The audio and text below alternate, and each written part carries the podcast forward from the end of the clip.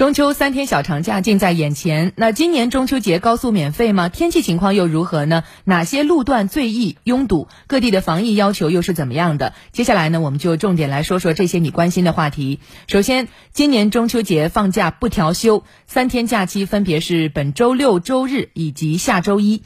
那根据重大节假日免收小型客车通行费实施方案的安排，中秋节高速公路是不享受免费通行政策的，所以车辆通行仍然需要正常收费。今年中秋节假期受到气候适宜、节日团聚、疫情持续、高速公路不免费、国庆假期临近等多重因素叠加影响，预计全省交通流量较平日会有小幅增长。省内返乡短途当日往返会明显增多，货物货运物流高位运行。预计今年中秋节假期，我省天气总体不错。大部地区是多云到晴天为主，中东部可能会出现三十五度左右的高温天气，西部在午后局地会有阵性降水。在道路方面，预计今年中秋节假期拥堵的时段集中在九点到十点，下午的四点到晚七点左右。其中九月十二号六点下午六点到七点，全省的平均拥堵程度是最高的。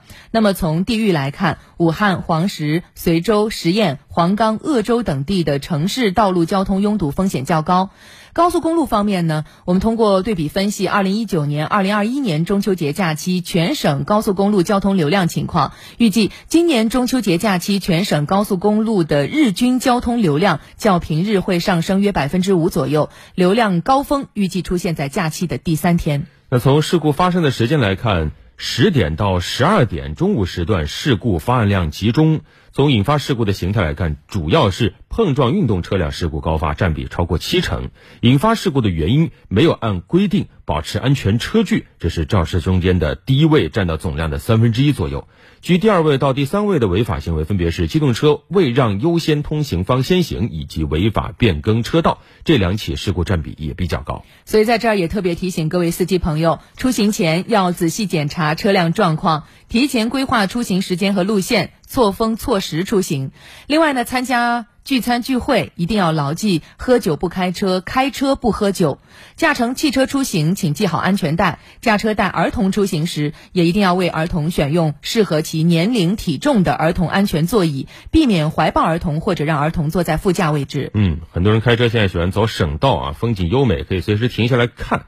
那提醒：目前正值秋收秋种农忙季节，全省大范围水稻跨区机收全面展开，农村地区返乡农民多，务工需求大，集。集体务农务工出行密集，所以在农村道路行车要注意观察道路两侧的情况，遇到紧急情况提前采取安全防范措施。还有货车、拖拉机、三轮车驾驶人。切勿违法载人，面包车驾驶人切勿超员载客。是的，还有一点很重要，鉴于目前的疫情防控形势，请大家一定要自觉遵守始发地和目的地的疫情防控管理规定，按照预约、错峰、限流要求，严格执行扫码、测温、戴口罩、一米线、勤洗手、不聚集等防控措施。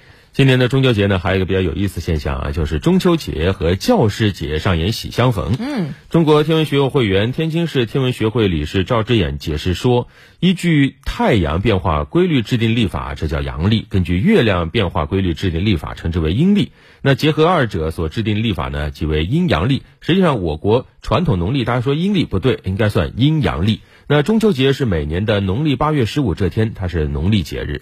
按照我国农历历法的规定，大月三十天，小月二十九天，积十二个朔望月就是三百五十四天或者三百五十五天。但是在公历当中，地球绕太阳公转一周为一回归年，平年是三百六十五天，闰年是三百六十六天，所以农历历法和公历历法两者相差一年是十一天左右。所以这样算下来的话，总有误差，它绕着绕着。呃，中秋节变成教师节也就正常了啊。天文学家解释，实际上每年的公历九月七号到十月八号中任何一天是中秋节都算正常，而教师节呢是一九八五年设立的，日期固定在每年的九月十号啊。二零二二年九月十号是我国第三十八个教师节。天文年历显示呢，本世纪一百年中中秋节和教师节在同一天年份呢就三次啊，今年是第一次，下一次呢是二零四一年。然后下下次是二零七九年，所以在这一天，咱们也和我们的老师们一起共同赏月啊。对。